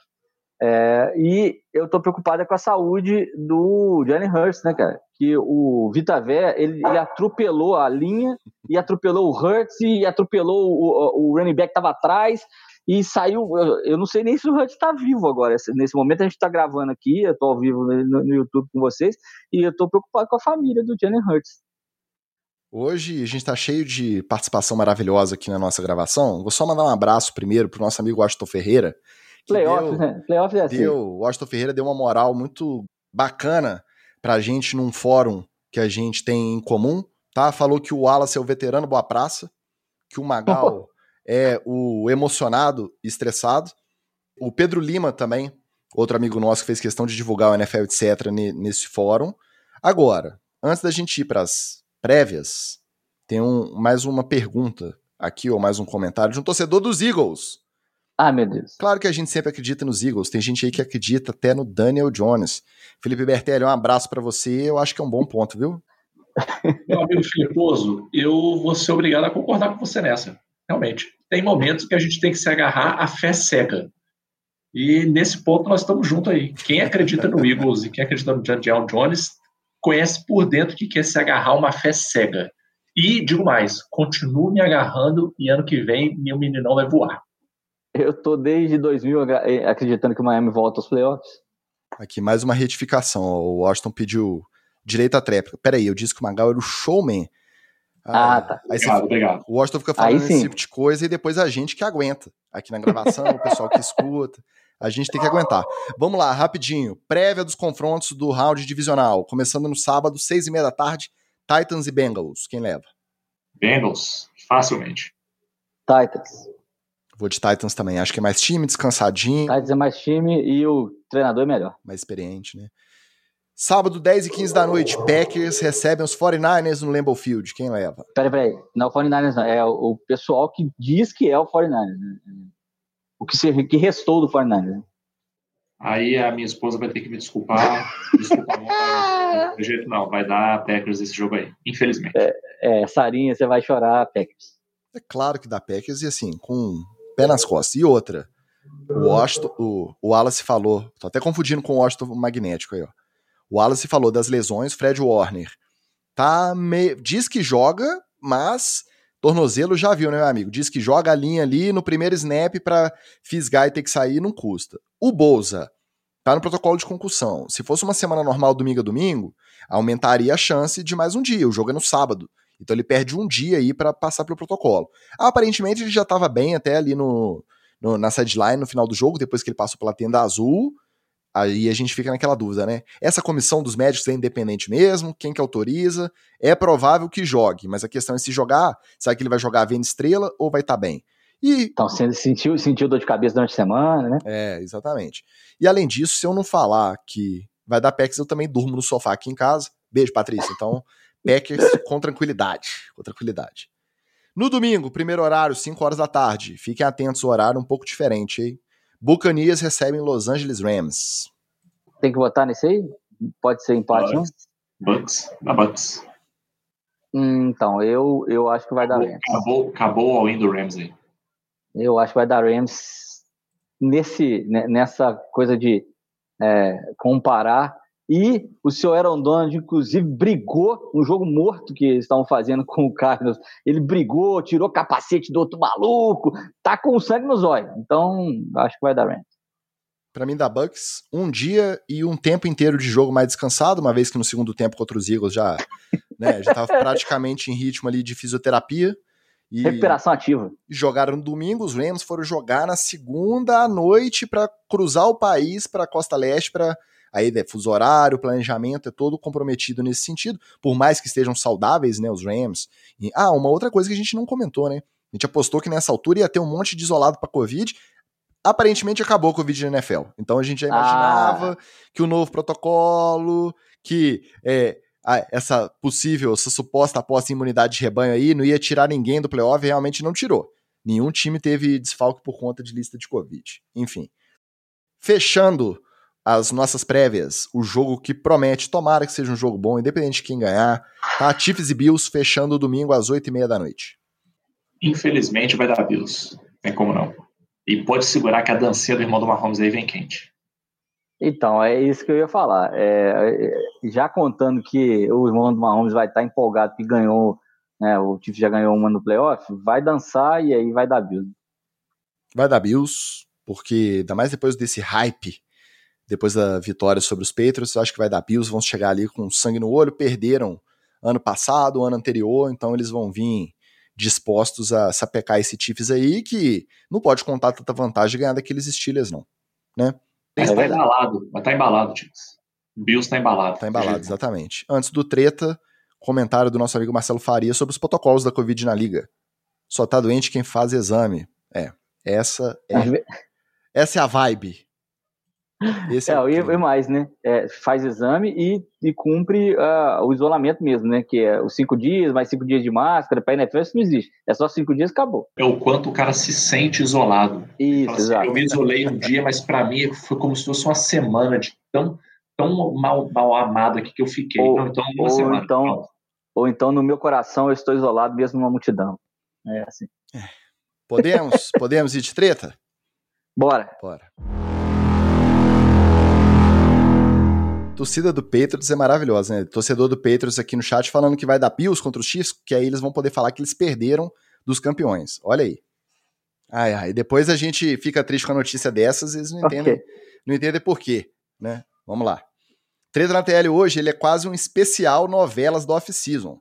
Não esperaram nem os playoffs acabarem e já voltaram aquelas novelas da última off-season, já, já, já começaram, já teve estreia de capítulo aí, já voltou tudo de novo. A primeira que já voltou, essa na verdade ela não teve interrupção, ela não teve intervalo quase nenhum. Né? Ela se manteve sei, né? durante a temporada. Qual novela? Deshaun Watson. No sábado, o Adam Schefter divulgou que, segundo fontes, Miami não vai se movimentar para levar o quarterback, porque a contratação era um desejo do Brian Flores. E que o dono do time, Stephen Ross, sempre foi contra. Que agora, com hum. outro técnico, a aquisição não faria sentido. Pois é, na época, todos os reportes davam, antes da trade deadline, todos os reportes davam a entender o contrário. Que quem queria era o Stephen Ross e o Brian Flores que não quis. E ainda tem o agravante disso vir justamente de quem? Do Adam Schefter. Para quem não lembra, hum, é o. O, o insider do Mr. Editor, o e-mail vazado lá da investigação do Washington Football Team. E aí, depois daquilo, eu não era, não era meu insider preferido, mas depois daquilo eu não boto mais fé nenhuma mais nada que o Schefter divulga aí, como, é, né, fontes me disseram, ele repórter aí como insider, fiquei sabendo através de bastidores e blá blá blá, eu não boto mais fé. Uma vez que ele tá, para mim, depois daquilo que foi divulgado, ele só tá cumprindo esse papel dele de marionete de bilionário. E para vocês, vocês ainda confiam em alguma coisa que o Schefter reporta ou não?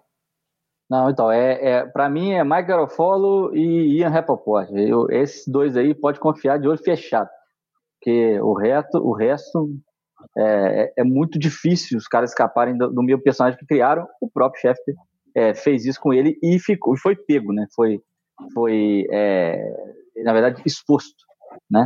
Para todo mundo ver. É, eu falei aqui há dois, três episódios atrás da, de, da demissão do Brian Flores que foi exatamente o contrário, né? O Stephen Ross até queria e fez força para que, que fosse contratado Deshaun Watson, e o Brian Flores, que era o motivo do Deshaun Watson querer ir para Miami, disse que naquele momento ele não colocaria o Deshaun Watson naquele vestiário que ele perderia o restante do, do elenco. Então, é, é, para mim é claro, o que está claro é que o Schefter está tentando fazer uma, uma, um rebranding do Ross, que nem morar em Miami mora, eu sempre repito isso, ele é de Michigan. Cara, eu não, eu não tenho esse otimismo todo do Wallace, não. Eu acho que ele foi pego. Mas não significa Sim. que os outros não fizeram, não. Até porque, pensando aqui, eu, eu nunca tinha parado para pensar nisso. Ele também foi meio bode expiatório. Porque será que não tem e-mail comprometedor de nenhum outro insider? Só desse aí? E só vazou esse e-mail. Né? Então, eu não sei também o quanto que ele foi um bode expiatório, porque ele pode ser, de repente, dos insiders aí, o cara que era mais tretado com a pessoa mais poderosa. É, então, assim, ó, a gente vai expor o Joe Gruden aqui nesses e-mails e vamos expor o insider também. Quem? O cara, ah, bota, o, bota ele aí. Bota o Schefter aí, que esse aí é, ele tentou comigo aquela vez lá em 2004. Bota ele aí, solta um dele aí. E o dos outros? Não, dos outros segura. E agora que saiu dele, dos outros é que não vai sair mesmo, né? Porque os caras estão assim, ó. Eles não vão mandar um zap, mandar um gravar um áudio de nada que seja comprometedor que possa pegar mal para eles.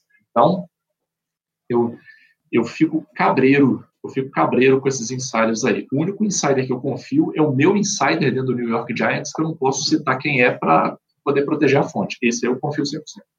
Mas aí você tá fazendo igual o, o técnico de futebol do Brasil, falando assim, vocês da imprensa, tá, eu não vou dar nomes. Vocês e, da imprensa. É, eu não vou dar nomes aqui, porque não sei o que. Não, é o contrário, quer, quer criticar, quer falar assim, não, fulano de tal mentiu na matéria que ele fez sobre mim. Não me consultou e falou assim, porque senão você coloca todo mundo no mesmo balaio. Eu já tive em coletivo assim, que o técnico foi agressivo com a, com a imprensa e, e eu presente, e aí eu já bati boca com o treinador assim, desse, desse tom. Assim, não, agora você vai falar. Vai falar, pelo menos você vai falar que não sou eu pelo menos falar assim, o Wallace da tribuna, que na época eu estava, não mentiu. Porque senão você bota todo mundo no mesmo balaio. É, não, eu não estou botando todo mundo no mesmo balaio. Eu só não tenho confiança de que não tem e-mail comprometedor dos outros também. Porque claramente, nesse caso, o vazamento foi cirúrgico. Foi seletivo. Vamos vazar é. o Gruden, tá. vamos vazar isso Mas aqui. É... Então, aí... O... Então, assim, será que não tem do outro? Talvez. Entendeu? Talvez tenha, mas talvez não. Ah, o que me, o que, o que me, me é, deixa mais tranquilo em relação a isso, por exemplo, do Ian Rapoport, do, do Garofalo, do, do é, Garofalo, é o seguinte, é, simpatia com a imprensa eles não têm, não existe nos Estados Unidos. Então, se tivesse mais algum insider ali no meio, cara, eu ia detonar todo mundo. Né? Eu tenho tendência a passar pano para jornalista, é um trabalho que eu acompanho mais de perto e que eu tento é, acompanhar traçando esse tipo de diferença. E aí, até na postura do tipo de reporte do Adam Schefter, ele sempre foi o famoso per sources, de acordo com fontes. E aí, como o Washington diz aqui no, no, no chat, um clássico do fala a fonte. Claro que não, ele não pode revelar a fonte. Eu sei que o Washington tá brincando aqui. Mas, ao mesmo tempo, fica tudo muito genérico e ele parece estar atuando sempre muito nesse sentido, assim, de, de informação plantada, às vezes fora de contexto. Quer um exemplo? No domingo de manhã, no domingo agora, jogo de wildcard, rodada de wildcard, prestes a rolar, ele me postou que, segundo fontes sources aleatórias e genéricas e não identificadas, o Jimmy Garoppolo aumentou o seu valor de mercado tanto para o 49ers quanto para os outros times, por conta do desempenho que ele apresentou na temporada regular até esse momento que ele ia enfrentar o, o, o Dallas. Faz sentido um reporte desse, querendo só contar com, com o engajamento ali do. Não faz. Tem muita cara de plantada. E aí, eu não tô falando que não pode ter e-mail de outros insiders, não. Mas sempre que a gente fala desses tipos de, de, de, divulgação, esse tipo de matéria, sempre com essa coisinha de bastidor que parece que tá querendo plantar alguma coisa, isso sempre veio do chefe. Esse sempre foi o estilo dele, mesmo antes do e-mail. Eu até imagino e às vezes depois. Uma dessa aí que ele arrumou os inimigos. É... Ele soltou algum negócio que não era para soltar. Eu achei entendeu? que depois da divulgação. Ou ele acertou, né? Ele chutou e acertou.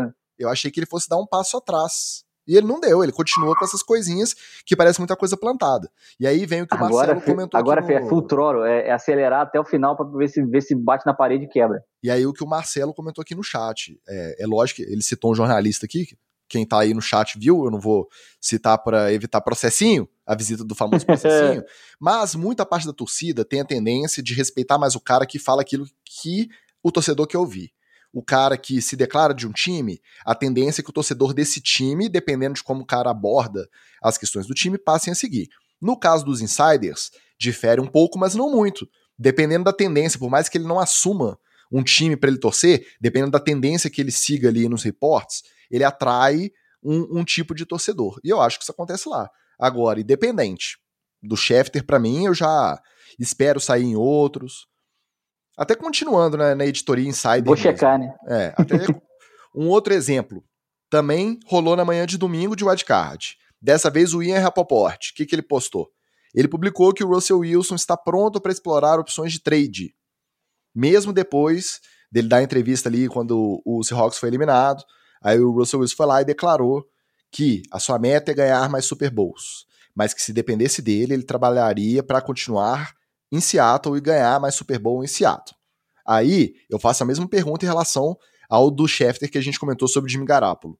Dá para acreditar que esse reporte, nesse dia, nessa hora, domingo de manhã de rodada de wildcard, é só coincidência? É só o Rapoport contando ali com esse tráfego maior nas redes sociais do pessoal interessado em NFL e aí aumenta o engajamento dele? Ou é inevitável a gente pensar que mesmo o Ian Rapoport, eu acho que você pode gostar mais ou menos, mas todo mundo aqui até agora não tem nada contra ele em relação a ser marionete de, de dono de time. É, dá pra gente acreditar que ele não plantou isso para atender algum interesse? Nesse caso, seria interesse do próprio Wilson. Se o Russell Wilson quer explorar outras opções, é interesse dele divulgar que ele tá com essa intenção para os GMs baterem um fio para ele ou para agente dele e falar assim: aí, cara, para onde você quer ir? Você viria para o Panthers? Você viria para Las Vegas? Qual que é?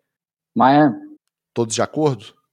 Ninguém acrescenta nada? O Ian Poport passa batido na, na análise? Passa. Tanto é que quem faz o Good Morning Football é ele, né? Ele faz é, então, tudo, é... né, cara? Ele faz... Algum, né, alguma, razão, alguma razão para ele ser o insider que aparece todo dia lá de manhã deve ter também. Ele entra Isso no Sport falar, Center, ele, faz ele entra em todos os lugares. É. ele toda hora, toda hora eu ia postar, porque assim, ele realmente tem bastante informação. Mas é, é, aquela entrevista do Wilson no final da temporada me pareceu muito mais protocolar uhum. do que realmente ele falando que se ele, ele realmente quisesse ficar e permanecer para sempre em Seattle, assim, não, oi gente, ó, para com essa maluquice aí. Eu, eu quero ficar em, em, em Seattle. Eu vou ajudar esse time a se reconstruir. Nós vamos ganhar um outro Super Bowl. Seria essa a, a, a fala dele mas ele primeiro coloca o objetivo de ganhar mais Super Bowls na frente de ficar em Seattle. Então, já pela, pela interpretação daquela entrevista, você já vê que ele já estava aberto a, a, estudar possibilidades de sair de Seattle. Porque, Wallace, ele não sabe se ele vai tomar uma tungada do GM, do dono do, do Seahawks, né? Que aí também Exato. ele fica lá, não, eu amo Seahawks, eu quero ficar no Seahawks aqui, e os caras já estão com a papelada dele toda pronta lá no RH, ele tem que jogar nas duas pontas, né? Ó, eu quero ficar aqui, mas eu também quero ali. Então, se alguém me quiser ir, tamo junto, entendeu? É, inúmeras vezes. Se quiser para Nova York, pode vir. Ó, inúmeras vezes você viu o Tom Brady fazer isso com o New England. É, o pessoal falando, ah, você vai renovar, não vai renovar? Ah, o Tom Brady, não, vou renovar, abaixo meu salário para ficar aqui e tal. Inclusive na temporada que ele foi embora. Ele disse várias vezes durante a temporada que, que ele queria permanecer mais e que ele se sentia muito bem em New England e tal. E isso não diminuiu em nada o valor dele no mercado e, e a ida dele para Tampa Bay. Aparentemente já abandonaram o Jalen Hurts lá em Filadélfia também, tá? Falando de Russell Wilson, nossa amiga Teresa Bernardes falou aí, ó. Eagles também tá na pista para negócio. Eu acho que qualquer time que tiver até com. Peraí, peraí, peraí, mas, mas é, abandonaram no hospital, é, ele tá vivo, o Vitavé tá. Na sarjeta, ele, na sarjeta. ele já saiu do joelho, é, abdômen do Vitavé, ele já conseguiu descolar o Jalen Hurts de lá, não? O Jalen Hurts até tem algum potencial, palavra boa, né? Potencial, como diria nosso coach Negreiros. mas não dá, né? Para comandar a franquia, para pensar em rebuild em torno dele, não dá. Caixa no Panthers, hein? Para fechar nosso treta, o que, que já começou?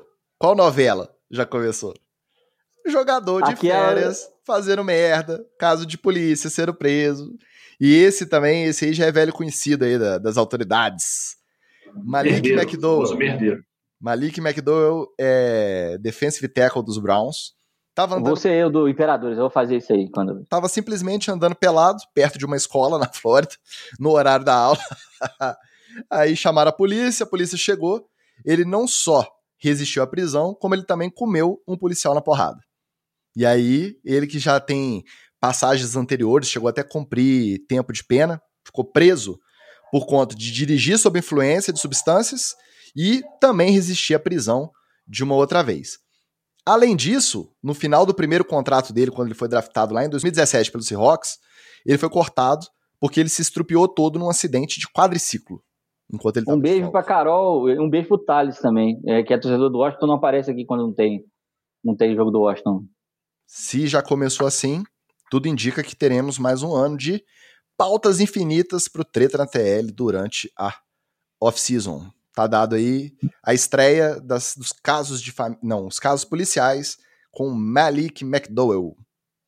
Olha, você que é praticante do naturismo, você que gosta de é, colocar seu bicho solto, tomar um vento nas partes, é, e realmente é, ficar mais na, à vontade, há lugares para isso.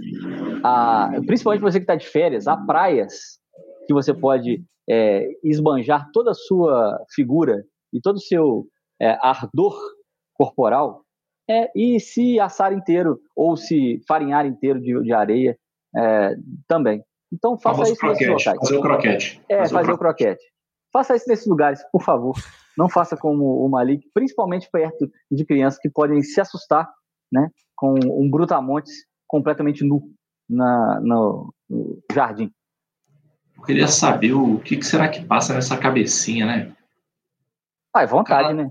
Cara, não, o que será, né, cara? O cara tá lá, tudo bem, assim, tá no Browns, né? Não tá no timaço ali, mas ok.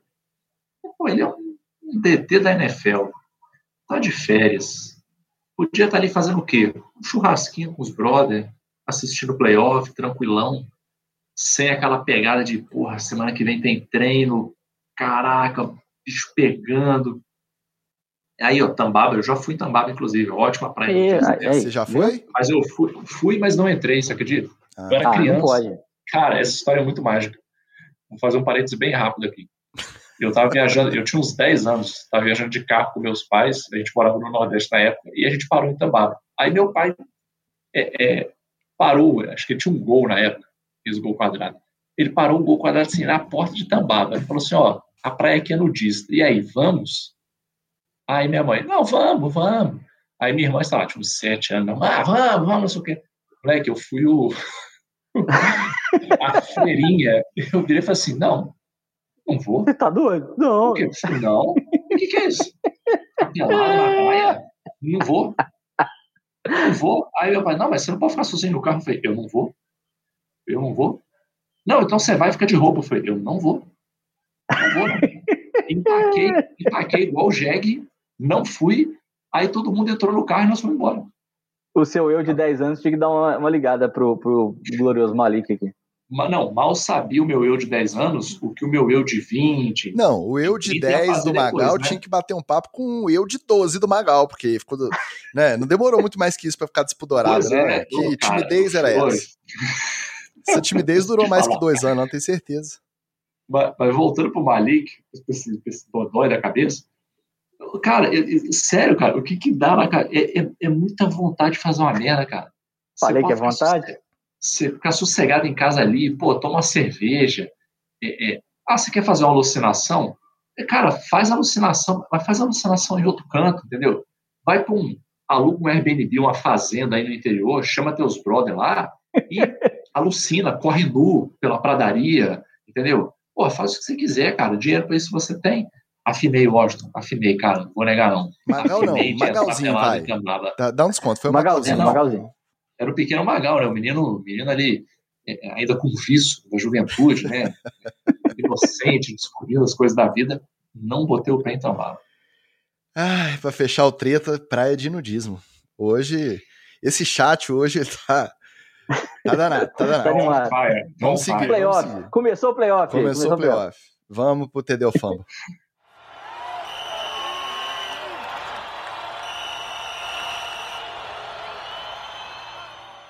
Escuta essa.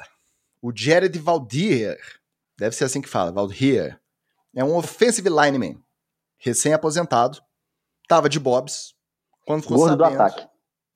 O gordo do ataque, exatamente. Tava de bobs, ficou sabendo que a escola em que seus filhos estudam estava contratando para a vaga de supervisor de cozinha. Além de definir cardápios e ajudar nos preparos, entre as atribuições da função também estava servir os 260 alunos da escola, que atende desde o jardim de infância até a oitava série. Ele topou o desafio e já chegou cortando o fast food da molecada, a sobremesa também, e promovendo uma alimentação muito mais saudável. Sair das trombadas com jamantas direto para alimentar as futuras gerações. É TD ou Fumble? TD, TDzaço. E, inclusive, foi uma coisa que ele fez com ele mesmo. Se olhar as fotinhas dele hoje aí, ficou fino, tá fino. É, não estou dizendo que ele não podia ter ficado com o corpo que ele tinha antes. Isso aí, vai de cada um. O cara tá saudável, show de bola. Mas você vê que claramente é, é, essa questão da alimentação é, se tornou, se não era antes, se tornou uma parada importante na vida dele. Né? Eu acho um TD, cara, é isso aí. Pô. Melhor fazer isso aí do que ficar saindo na rua pelado maluco dando porra no policial. Pelo menos estava contribuindo. Não, é de desastre, porque, além de tudo, ele é um senhor que pode se dizer é, pós-graduado em fast food, né? Porque é, provavelmente comia quilos e quilos, toneladas e toneladas de besteira quando era jogador da NFL, porque sabia que precisava daquele, daquela energia. É, vou, eu sempre lembro do, da, da coisa do Michael Phelps comer 10 pizzas e tal, porque ele podia, porque ele treinava igual um maluco na, na piscina, né? E quando você é um atleta de elite da NFL, você pode e tem que e conta ele como era OL, né? Ele contava com o peso dele para poder proteger, o quarterback. Como disse o Magal, ele transformou a vida dele e percebeu que essa é uma questão. Nos Estados Unidos é uma questão, né? Nos países desenvolvidos em si em, em, é, é uma questão é, a obesidade infantil e realmente é, um, é algo que ele pode vai deixar para muita criançada aí. É, 260 alunos vão multiplicar isso a cada ano, né? Ele aí em 10 anos ele meteu aí é, 260, 2.600 pessoas melhores no mundo. Fumble. claro que é fumble. Óbvio, né? Óbvio, claro. Mas, nossa, o fumble mais fácil que eu já dei aqui nesse TD Fumble. Primeiro, essa cultura do cara que não pode ficar parado. O cara jogou futebol americano a vida dele inteira, ele aposentou ah. aos 34, 35 anos de idade. O cara ganhou durante a carreira 40 milhões e craqueirada. Aí o cara me aceita um emprego de 15 dólares a hora, provavelmente tirando a vaga de alguém que precisa do emprego, porque o cara não consegue ficar parado. Ah, eu não consigo aproveitar e pescar. Ah, é eu melhor não consigo levar meus mesmo, moleque né? na é o escola e contrário. pegar de volta. Eu não O consigo. Ticas, o Ticas é contra o aposentado ativo. É, basicamente isso. Negativo. O Ticas, o Ô, Ticas. aposentado tem que ser inativo. Não, ele A gente vai, a gente vai brigar porque eu tô, tô já perto de aposentar, então eu vou ter que largar o NFL também, Não. que pode né? ser Você ativo. vai meter toque de recolher no aposentado. Gente. Tá em horário comercial na rua, tem que estar vagabundando. Se estiver trabalhando, tá errado. Tem tanta tem que estar com o na mão. tem tanto aposentado ativo nas cidades que a gente mora. Todo dia de manhã fica lendo os jornais ali pendurado na lateral da banca. Sai, isso aí. já senta na praça, vai jogar dama. Pô, joga truco ali, super ativo. Não tá tirando emprego de ninguém. Agora o cara me ganha 40 milhões de dólares na carreira, não fica um ano aposentado, e não ficou nem um ano, deu meses. E aí foi tirar a oportunidade de alguém. Agora, supondo, vamos supor que não tinha ninguém interessado na vaga, tá? 15 dólares a hora. Não tinha ninguém, ele topou até num gesto ali de, né, de ajudar a comunidade, fornecer uma alimentação melhor na escola. Topou sem receber, pô. Topou sem receber. É, vamos supor. Imagina a molecada tá ali na pizzazinha, pô, um hamburguinho um dia, um sandeizinho de sobremesa, hein, um chocolatinho. Aí vem um desgramento de um dia pro outro, é couve-flor, é saladinha, Bom, é, a sobremesa é, é igual aqueles filmes de, de high school, E a a sobremesa, caixinha, toma aqui uma maçã. a caixinha do leite, a caixinha do leite ali que bebe. Pelo amor de Deus, cara. Pelo amor de Deus, me ajuda aí. Fumblezaço, fumblezaço. Marcelo Faria, ninguém me machucou. Eu só venho aqui trazer verdades. Eu venho aqui no TD Fumble trazer realidades do quem doer, infelizmente. Ele é de mal com a vida assim mesmo. Às vezes sou mal compreendido. Então, fumble aí pro Jared Verrier. Mas vamos continuar na editoria culinária e na editoria sobremesa. Porque o Andy Reid, ao ser perguntado se os Chiefs têm a mesma fome na busca pelo Super Bowl, uma vez que acabaram de levar um, venceram recentemente, tem dois anos que eles levantaram o troféu Vice Lombardi, o Andy Reid respondeu que, abre aspas, se você comeu uma fatia de bolo de chocolate e vê outra dando mole na sua frente, você vai querer mais uma. E é assim com o Super Bowl. É o bolo de chocolate definitivo. Andy Reid e analogias culinárias, TD ou Fumble? Aí é fumble, meu querido, porque eu não como sobremesa, não gosto de doce. Aliás, é, observação, eu gosto de doce da roça, ambrosia, aquela goiabada cascão com queijo da roça, né? Nesses queijos borrachudos tem aqui não. Queijo salgadinho com a tábua que está lá desde 1924 fazendo queijo, né? Então, é, é, doce de mamão, de casca de mamão macho. Então, é, esse tipo de doce. Bolo de chocolate, para mim passa tranquilo, vira a cara e vou embora. Se fosse uma cervejinha, aí era uma coisa mais, né? Mas não gostei da analogia, não, Fama. Para o Wallace, a analogia teria que ser de cerveja, para ele concordar com, com o Andy Reid. Mas eu concordo com o Andy Reid, é claro que é um TD. É isso aí mesmo, isso aí mesmo. Eu senti, senti o gostinho do Super Bowl e quer mais. É claro que ele quer mais. Especialmente porque ele sabe que tem um time que ele pode querer mais. Se ele tivesse num time ruim, ele não ia ficar criando essa expectativa para se frustrar depois. Né? Como ele sabe que ele está num time que potencialmente pode ir para o Super Bowl, é claro que ele vai, ele vai ficar com essa fominha, essa fominha do chocolate. Está certo ele. Eu, se fosse do staff do Chiefs, se o Chiefs for para o Super Bowl, eu deixaria preparado lá um bolinho de chocolate para dar para ele hora que terminasse o jogo, se o Chiefs ganhasse. Oferecer ali para o Ed Reed um bolinho de chocolate. Na verdade, depois que vence, a política dele é cheeseburger, lembra? Ele comemora. É verdade. Já anuncia ali pra galera no vestiário, opa, cheeseburger liberado pra galera, ele aproveita. Lembra que ele falou que a utilidade principal do anel é que ele chega com o anelzinho de campeão lá em Kansas City, onde ele entra, cheeseburger é gratuito. De graça. Se precisasse do anel, né? Como é. se a pessoa não visse o Andy Reid. É difícil reconhecer o Andy assim, Reid. Quem é o senhor? Quem é o senhor? Quem é você? Como Mas, dizia o Tiririca, ô, quem é você? Magal, quem é você? Às vezes, o Andy Reid, a paisana, sem estar tá todo de vermelho, de cima a baixo, sem estar tá com nenhuma logo do time. Não tem jeito. Apesar de que ele não ou deve é ele andar, ou é o Leôncio. É, é, ou é ele ou é o Leôncio. O Leôncio é um personagem de desenho, então não... É, é capaz Se dele... não for um desenho 2D, você sabe que é o Andy Reid. Capaz dele andar só assim, né? Só de... Sempre com aquele figurinha, eu andaria. brusinha, eu andaria. bola polo vermelhinha, Kansas no peito ali, pá. Enfim, TDzaço, TDzaço. É, todas as analogias culinárias do Andy Reid, e ele fala, você vê que não é tirando onda, você vê que ele fala com gosto mesmo. Quando ele fala no bolinho de chocolate, você vê quase ele dando aquela puxadinha dos beijos, né? Salivando. Quando ele fala que vai ganhar o, o, Super Bowl e vai conseguir cheeseburger grátis, você vê que ele fala com gosto mesmo. Então, pô. Brilho no olho. TDzaço. TDzaço. Agora, para fechar o TD Fumble, fechar o nosso episódio. Escuta essa. Bart Scott. Quem que é Bart Scott? Ele é um ex-linebacker e atual comentarista de NFL da ESPN americana. Ele recomendou ao Josh Allen e aos outros jogadores Patriots e Bills, que se encontrariam já sabendo numa temperatura congelante em Buffalo, no confronto de wildcard no sábado à noite, o Bart Scott aconselhou todos esses jogadores a tomarem um comprimido de Viagra antes do jogo, que na época dele a prática era comum já que o remédio ajuda a circulação sanguínea em baixas temperaturas. Promover uma vasodilatação com o possível efeito colateral de fazer jus ao pô fechou e entrar para o jogo com uma pica apontada para o Shell. É TD ou Fumble? o Bart Scott, chega aqui, chega aqui eu te perguntar uma parada. Que papinho, hein? Que papinho, hein? Me contaram que é bom para vasodilatação. Que papinho, hein? Ah, cara, ó, tem uma parada em ciência que é um negócio muito relevante que a gente chama de contexto da descoberta. O cara descobre uma parada assim, você fala assim, não, beleza, qual é o contexto dessa descoberta? Né?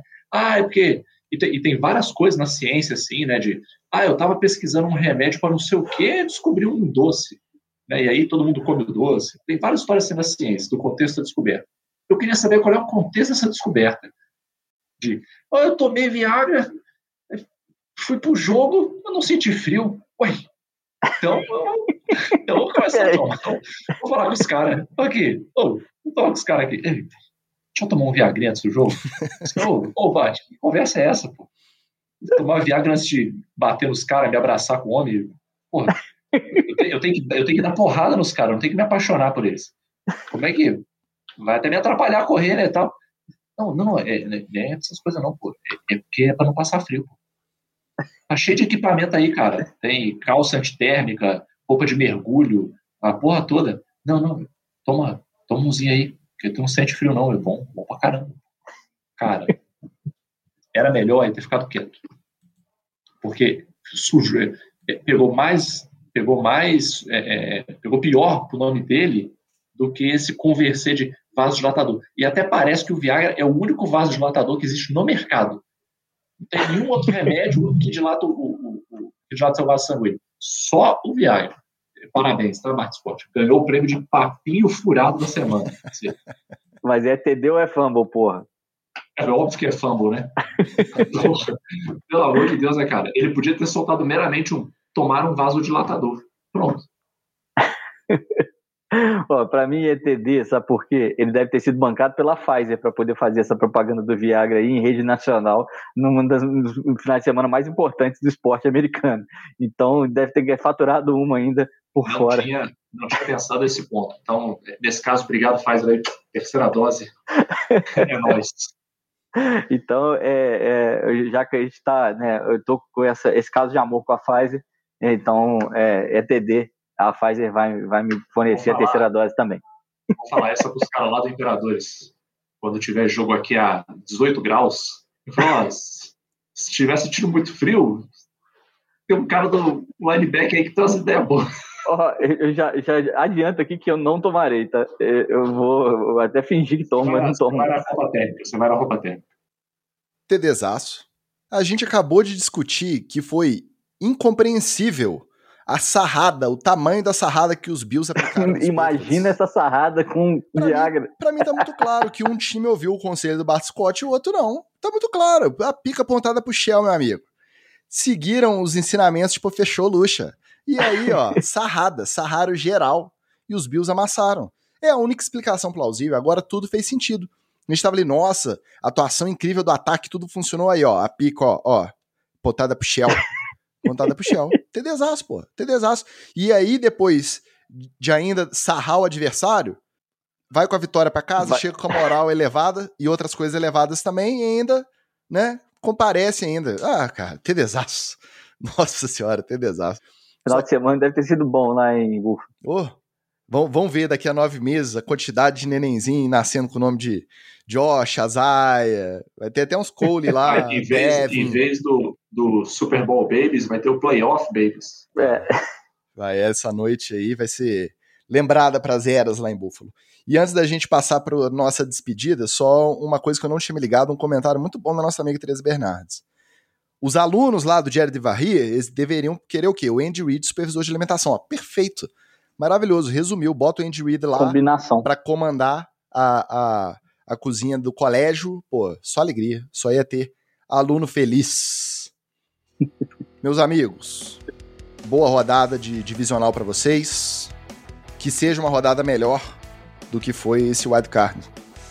É isso aí, eu acho que vai ser melhor, porque os, aí vai ficando os, os jogos mais equilibrados, né? mas é aquilo, né? É, tem algumas coisas que, que a gente vai ter, é, ver 50-50. Esse Bucks e Rams é o que eu, que eu mais quero ver desses jogos que vão, vão acontecer agora. É, fiquem de olho aí, porque eu já estou com 100% de, de aproveitamento nas apostas. Vou manter meu 100% de aproveitamento. Então, quem quiser ganhar um dinheirinho aí, é só conferir lá no Instagram da NFL, etc., qual foi a minha aposta. E se você apostar na minha, não tem erro não, meu amigo. E aproveitar para deixar um abraço aqui, ó, os meus queridos aqui do Juiz de Fora Imperadores. Ah, voltamos aos treinos, tivemos o primeiro treino desse domingo, treino maravilhoso. Gostaria de informar em rede nacional que o Wallace performou, treinou, correu, fez stance, first step, correu com a bola, e é isso aí, já tá com a cultura do time incutida já na cabeça. Então é isso aí, e vamos para cima. Esse nepotismo no futebol americano, nacional e internacional, tem que, tem que acabar. Olha lá o Steve Belichick, o Steve também, Jones no Vambora. Dallas. Esse nepotismo precisa acabar. Tá? Vem, vem com a minha DL, Ticas. Imagina, imagina que lindo a gente jogando um, um 3-4, o Wallace de DT, você der de um lado e eu der do outro. Maravilhoso. Isso. Eu ia chamar essa formação de NFL, etc. Já fiz uma promessa. ali, ó, NFL, etc, NFL, etc. Porra, que isso, seria lindo demais. Eu já fiz uma promessa. Seguro dois gordos pra ser Ticas. Eu já fiz uma promessa num grupo não privado. Quem sabe? Quem sabe? Se o que eu prometi ali se cumprir, eu vou lá. E antes de eu encerrar de vez, eu preciso dar um aviso muito importante. Porque eu tive a honra de participar do segundo melhor podcast de futebol americano nacional. É isso mesmo. O Play Call Podcast dessa semana com o nosso querido Rafael Negreiros conta com a participação deste humilde podcaster Ticas. Então, se aqui você ficou ouvindo sobre o wildcard, Viagra, bolo de chocolate cozinha de colégio, não é porque lá é um pouco mais sério, não é muito mais sério, não. Mas ouve o Podcast, vai ouvir sobre as chamadas, sobre as decisões dos técnicos nos jogos de wildcard, vai ouvir um pouquinho de besteira também. Um beijo, muito obrigado pelo convite, tá, Rafael Negreiros, nosso batata. E aí, acabou de ouvir o NFL, etc., dá um pulinho, ouve o Playcal Podcast, o episódio ficou bacana, dá essa moral pra gente, beleza? Só toma cuidado, porque o Playcall Podcast, a gente nunca sabe a hora que vai sair, né? É, Mas é, muito é aleatório. horário de gravação. Ele não tem, ele não tem essa organização e essa consciência que o pessoal da NFL etc tem. Então, Ele ali é o Deus dará. tá combinado. Beijo, Batatão. pode sempre ouvir primeiro NFL, etc. Na sequência, quando sair, né? Porque às vezes não é só direto na Um sequência, às dia, vezes demora talvez. um pouquinho. A gosto, a gosto de Deus, a gosto de Deus, quando sair o episódio. Engata o Playcall Podcast. No mais, valeu a todo mundo que participou hoje do chat aqui na gravação ao vivo. A você, como sempre, que ouviu o editado. Semana que vem tem mais. Um abraço. Beijo. Valeu. Valeu!